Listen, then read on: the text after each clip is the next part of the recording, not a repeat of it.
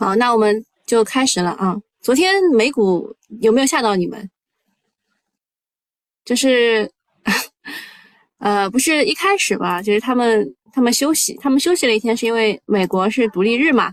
独立日休息了一天之后呢，昨天昨天他们的开盘就周二嘛，对他们来说是周二。周二就是一开始的他们的股指期货是跌了大概百分之二点几啊，三点几，然后他拉回来了啊，他们居然拉回来了啊，没有想到吧？啊，没想到吧？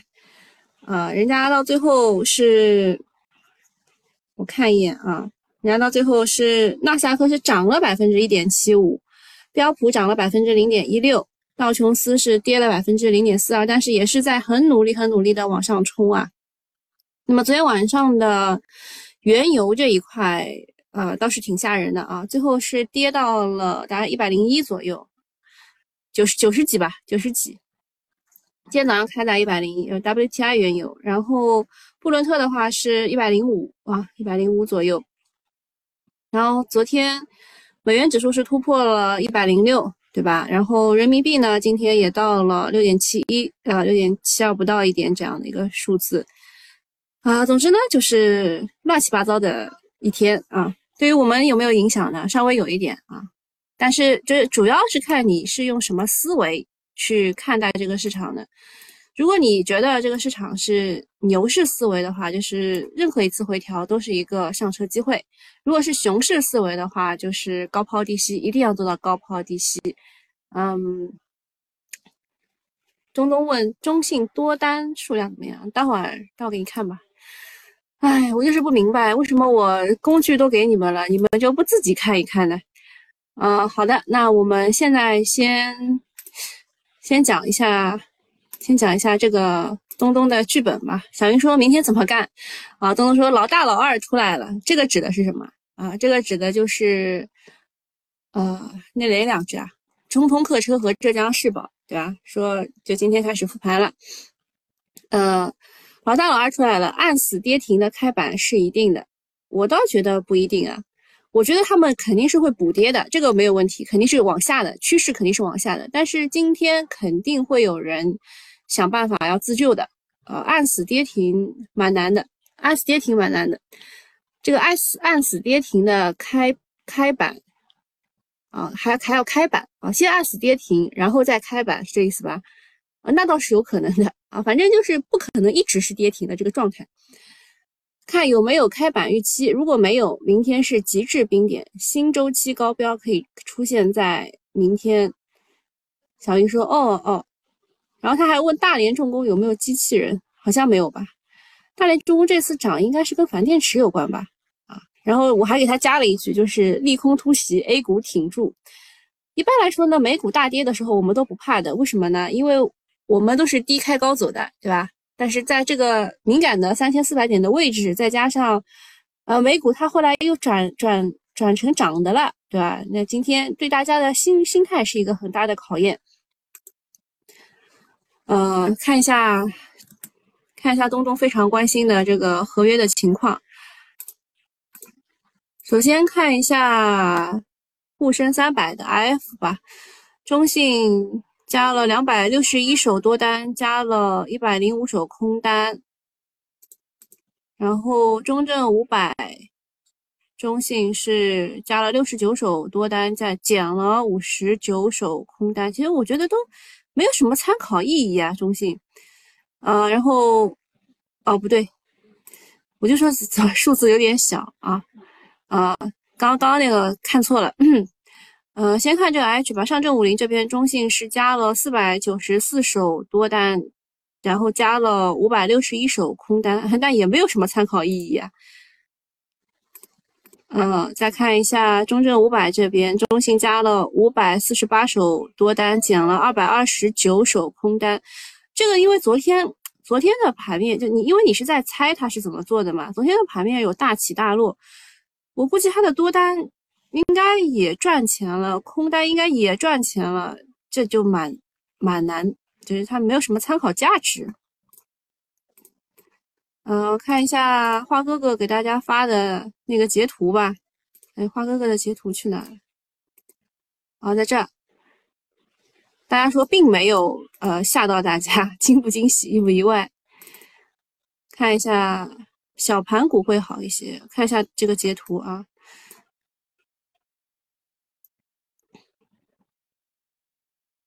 IC 多空，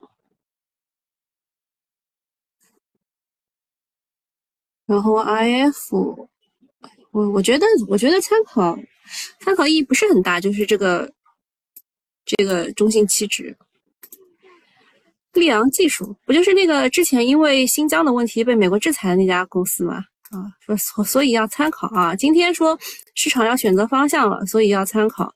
市场在这横了七天了，确实是应该要 选择方向了。二哥哥说模式是低开之后再拉升，多空都赚钱。对，就是已经七天都是这个样子了，已经七天了。好，我们看一下，在这个时候把这个老大老二啊，中通客车和浙江世宝放出来，到底是一个什么样的心态？核查结束，股票复牌，啊，到底是一定要带崩整个市场情绪往下走，去补补下面的缺口，还是呃，就是在这边再整固一下，再震荡一下，宽幅震荡一下，嗯，两大被关着的龙头同时复出啊，很久没有见到过这种情况情况了。今天是个刺激的日子啊，所以是我们要看一看它到底是一起在跌停躺着，还是会给出逃的机会。总之，他们肯定是会要补跌的啊，就看有没有脉冲的机会。但是，这对于其他的妖股是不算坏事的，因为最近市场群龙无首啊，妖股们杀的天昏地暗，像吉泰股份、海汽集团、松芝股份都是跌了百分之三十以上的，相当的惨烈。现在大哥二哥终于复牌了，大家的心头心头上的石头也落地了，这也就意味着市场的新周期可能要开启了。这个其实做短线的人对这个周期。对于周期节奏的把握，其实都会比较敏感啊，大家的想法都是一样的。昨天特力 A 顽强的涨停了，你们知道昨天特力 A 是谁买的吗？啊，我印象当中是赵老哥啊。我觉得就是昨天的整个市场当中，我只看到了赵老哥在努力啊，其他的其他的游资，我估计我都没怎么看到他们。呃，我们昨天的复盘发的比较晚，是因为我最近的工作有调整，呃。他他们，哎，我也不想讲，就是一直一直让我工作调整，然后我每天都是在像倒时差一样的那种感觉。我现在做晚班啊，然后呃这边啊这边看一下啊，昨天昨天的特例 A 到底是谁买的啊？这是我们今天要看的。你看这个表格都其实发的很很多啦，嗯，看一下，我我印象当中是赵老哥买的啊，对，买了特例 A 一千八百万啊。我印象当中是赵老哥买了特力 A，所以就是比较敏感的人都会去找一个可以补涨的，对吧？然后还有一个是赣能股份，赣能股份昨天啊就盘中被砸的啊，盘中被砸了。然后有一个这个拉萨东环路，我估计里面应该不是小狐狸，就是啊，对吧？就是大家有应该知道，就是有一些呃小游资或者是比较著名的游资吧，他们在里面浑水摸鱼的。昨天的这个呃赣能股份呢，其实盘中被砸，然后再回风，是拉萨东环引导的，他们买了六千多万，而且没有做 T，这肯定就是有一个游资在里面埋伏着，埋伏着啊。嗯，那么到底是特力 A 还是赣能股份，谁能举起妖王的大旗呢？带领小弟往前冲啊！嗯，A 股的尿性呢，就是每次行情不好的时候呢，都会炒一下妖股，现在正好是在高位票的情绪转折点，外围股市又跌了。不是，它后来又涨了啊，给了市场炒妖的氛围，啊，妖股次新股值得期待，题材有望复苏。呃，还有一个就是，呃，转债啊，转债这一边其实你别看它这个，呃，它应该是还给了几天吧，嗯，转债的新规应应该是还给了几天的这个这个炒炒作余地吧，妖债啊。呃，下面一件事情是跟疫情有关的。西安从今天开始起实施七天的临时性管控措施，公共场所暂停营业，暂停堂食一周。这个只是暂时的啊，这个只是暂时的啊。我们不知道它会延长啊，像上海一样延长到搞到两个月，还是会会更那个啊，就是七天一到就可以可以撤。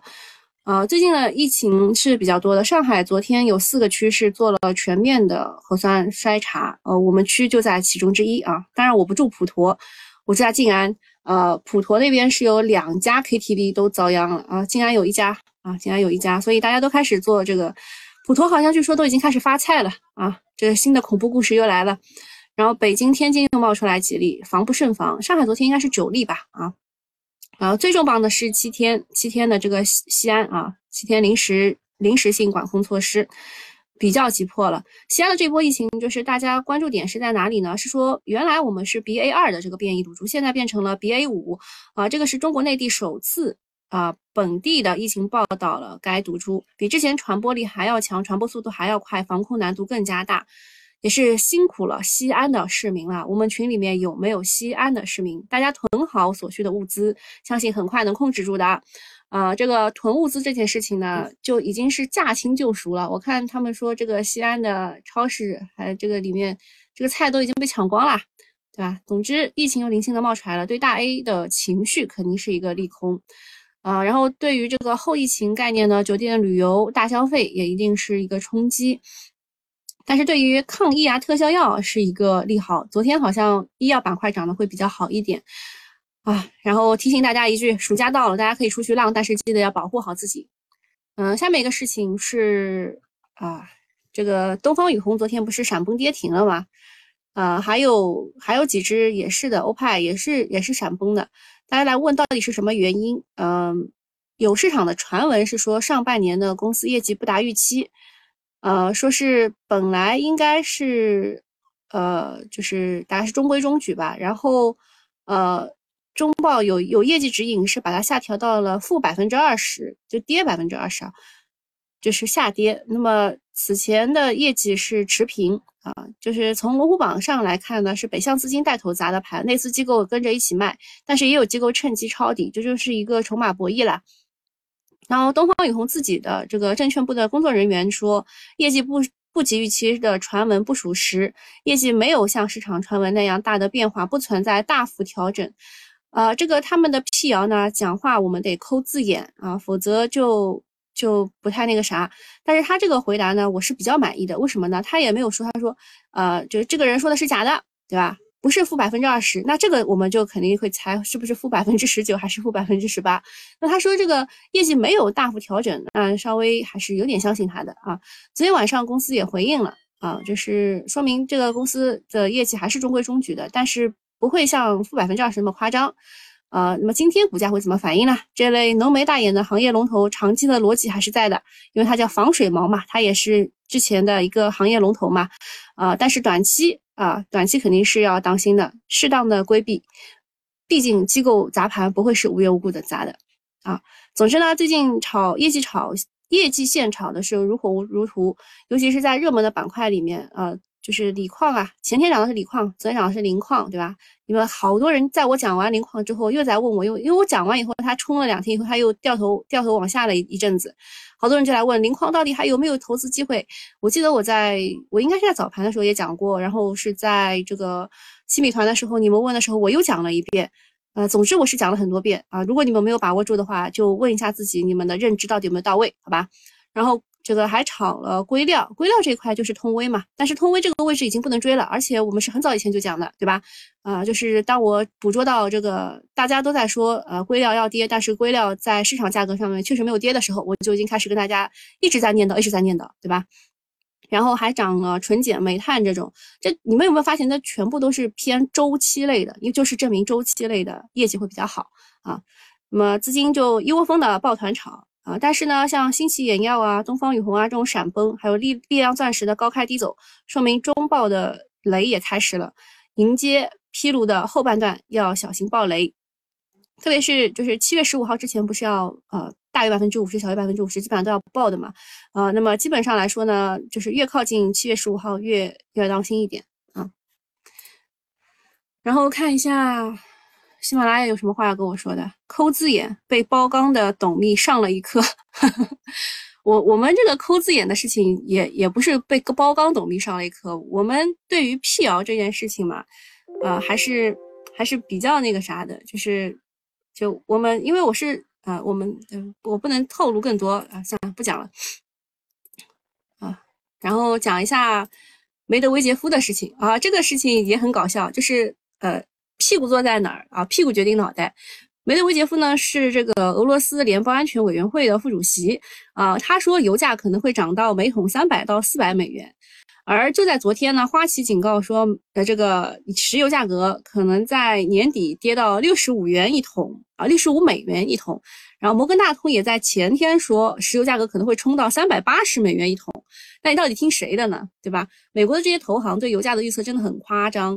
摩根大通是三百三百八，花旗说六十五啊，不知道是是该打谁的脸，反正他们俩肯定有一个，也不一定有一个人是对的。啊，估估计就是屁股决定脑袋，手里多单就唱多，空单就唱空。而梅德韦杰夫呢，他是俄罗斯那边的，对吧？那么油价涨到三百到四百，对俄罗斯肯定是利好的，所以屁股也是决定脑袋的。那么俄罗斯主要靠卖石油啊，嗯，我觉得涨到两百的时候，全球经济也得要崩溃，通胀也受不了啊，对吧？那么昨晚的时候呢，原油价格是大跌的，呃，后来是到了一百零五附近啊。然后市场担心的是美国陷入经济衰退，所有的大宗商品都得跌，美股也受重挫啊，只有美元指数狂飙啊，这个这个现在已经翻篇了啊，美美美美元后来又涨了啊，不美美股后来又涨了，美元当然也是在狂飙。对于我们来说呢，油价下跌是好事，可以省个盒饭钱，还可以适当的抑制通胀，这对于有色和石油板块是利空，利好的是下游的化工企业。和航空行业啊，就是油价下跌的情况之下，还有就是家电、工程机械使用铜铝和钢铁比较多。现在原材料价格下来，然后业绩也是有改善的，啊，这是油价下跌的利好。嗯，下面啊，下面我就我就应该要给那个付费用户讲了啊，不过这个给大家看一看也没有什么问题啊，就是呃，有个人啊，有个人呃大 V 吧，啊，他是说了一下这个大宗商品的事情。他说，在全球的能源和大宗商品的价格暴涨的背景之下呢，众多制造业强国开始了出现这个贸易逆差。被有些人吹成一朵花的越南，在前五个月出现了贸易逆差三点六九亿美元；一直和中国较劲的印度，前五个月出现了贸易逆差一千零一十亿美元，有点惨不忍睹。韩国的贸易逆差高达了四百七十五亿美元，创下了一九五六年以来的最差记录。日本就更不用提了，连续十个月出现贸易逆差，现在就剩下中国和德国这两个出口强国还在维持着顺差。但是呢，德国的顺差规模也比去年同期萎缩了八成。最近呢，根据德国联邦局的七月四号的数据，德国这个传统的制造业强国在五月份出现了十亿欧元，大概就是六十七点七九亿人民币的逆差。这是德国自1991年以来首次出现贸易逆差，合着闹了半天，全世界的主要的出口强国就只剩中国这一根独苗了。今年前五个月，中国的贸易顺差高达了三千亿美元，比去年同期增加了近百分之五十。这说明在世界经济陷入困境的形势下，只有中国制造是不可替代的。呃，作为中国人，我们难道不应该为中国制造有信心？啊，不应该对中国制造有信心，对人民币国际化有底气吗？啊，这个是。啊，某大 V 写的这个东西，我觉得就是对于结论的话，我们先不看，但是它当中的数据是可以看一下的。就是美国，它其实是通过一张一弛啊，向世界输送通通胀，对吧？那么还没有被输送通胀的国家是谁呢？啊，你们就可以通过这个来得出结论，对吧？呃，刚刚谁说话了？赣能股份可以借报，电力股还可以去看多哦。赣能股份昨天又有又有公告了，赣能股份公告说它已经建成了光伏电站，应该是七十八点四兆瓦吧，我我印象当中不是很深啊。花哥哥一直在吹捧赣能股份，为什么呢？嗯，因为我我比较信任他的一点是，他本来就是在电力系统当中的啊，所以我我对于你比较信任。那么赣能股份它好在哪里呢？说实话也也没看出来啊，就是它的它本来是做火电的啊。我之前对于火电转型的个股做过一系列的排查，呃，这边我就不能 什么啤酒依然泡泡说黄金今天要跑吗？黄金刚开始走出趋势，你问我要跑吗？嗯，好，那今天这个免费用户就到这里了啊，拜拜。我对于这个火电转型啊，其实是做过研究的。嗯我当时我当时选的是深南电啊，深南电，因为它有储能和间接参与了比亚迪半导体。后来它一路涨上去以后，我就不不能买。然后湖北湖北能源的话是风光火储都可以互补，呃，我认为它是一个被低估的个股。那么这一次的赣能股份呢，我个人认为它能炒，它能炒，但是正宗不正宗，我我不能发表评论。嗯，好，还有一个人要看溧阳技术是吧？溧阳技术，我们当时在这个位置说的是吧？是它被美美美国制裁，然后说它二十厘米，啪，它真的就涨上去了。后来我们在这画了条线。对吧？画了条线之后，它跌破了以后，它应该马上，它如果再再跌下来啊，跌到十块一毛八的位置，属于双重跌破，这个位置是止损位，就不能拿。但如果它继续上去的话，它可以去碰一碰这根线啊，碰一碰这根上升趋势线，就是因为趋势线其实就是跌破，跌跌跌在它在上面的时候，它是一个支撑线，它跌破了以后，它是一个压力线，所以它可能就是。这个位置什么什么都都有可能啊，它往上的时候是碰趋势线，现在是十二块九毛八，往下的时候止损位就在九九块九毛九，上下都有可能。嗯，我们看一下东方雨虹吧。呃，东方雨虹其实我是我得到了一个消息，但是我不知道该不该说。嗯，就是昨天我看到说是瑞远瑞远成长啊，就是那个陈光明啊。他他的那个瑞远基金啊，他其实好像是砸了蛮多这个消费消费建材这一块的公司的，像是防水毛啊，十大流通里这个防水毛就是这个东方雨虹，还有欧派家居，呃，这个它的十大流通里都有啊，都有瑞远成长。那么我不知道他是换了基金经理，还是他就是行业调研的时候看到了什么最新的东西，这个没有办法猜测啊。但是我跟你们说一下，我是买过瑞远成长的。就是他有一个自己的 A P P，就是我是定投的，然后有时候我就经常扣不到钱，我也不知道为什么啊，就是我里面没钱了，或者是他扣钱的时候，我正好做了一些其他的操作，对吧？反正就是瑞远成长，怎么说呢？就是我我个人对于这个基金经这个陈光明嘛，还是比较佩服的，因为一般来说公募奔私募的都做的不太好。啊，就是什么王亚伟啊，什么之类的，都是给他打出的名气。但是陈光明好像还是不错的，就对个人对这个基金是没有什么观感不好的。但是他砸的时候确实是有点狠。然后昨天呢是呃，就是涨的是钒电池、业绩增长、化工储能和绿色电力，市场情绪趋于调整。嗯，然后呃再说一下，就是汽车的主升浪已经过去了，大家手里有汽车股的稍微小心一点啊，就是该冲高的时候跑就跑。另外呢，社融数据，呃，昨天其实也讲过的，就是社融数据呢，估计是要爆量的。那么我们的这个货币资金啊，就市场上的资金是要收的。像昨天也是发了三呃这个三十亿的逆回购，但是它回收了一千零七十亿的这个资金，就是市场上的资金会越来越少。所以啊，所以我们接下来社融改善之后，上市场放钱就会比较少。那么地产类和银行保险才是。比较安全的地方，大家可以往家电呐，然后白酒啊、银行这这块去去靠一靠，可以去找一些你们之前之前就看不上的东西了啊。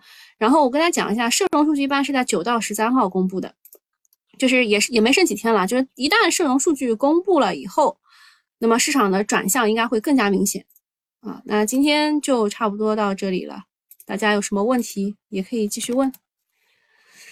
啊，今天钛还是最好啊！就其实这个钒电池啊，说实话，我昨天在这个复盘当中也跟大家说了，就是虽然虽然这个说了啊，虽然说就是这个征求意见稿啊，说了什么呢？说了是不能不能在这个储能的时候使用三元锂电池和钠硫电池，但它也没有说一定要使用钒电池啊，对吧？就是这个主要还是由于资金做出的一个。主导或者是误导吧，啊，从产业角度来说的话，就是三元电池的成本比较高，目前不会使用在储能上。然后周末钒电池和液流电池发酵比较厉害，但是呃，全钒的液流电池成本也要到三块多，成本是锂电的两倍，也不太可能大规模的使用在储能上。从目前产业的了解情况之下呢，就是这个方向的逻辑存在比较大的问题，所以只能把它当做是新能源的一个补涨来看。所以就是你没有的就不要去追啊，没有的不要去追，就是如果去追的话会受很大的伤啊。钒电池这一块，啊，昨天我说的我说的那那四只吧，我说的那四只其实。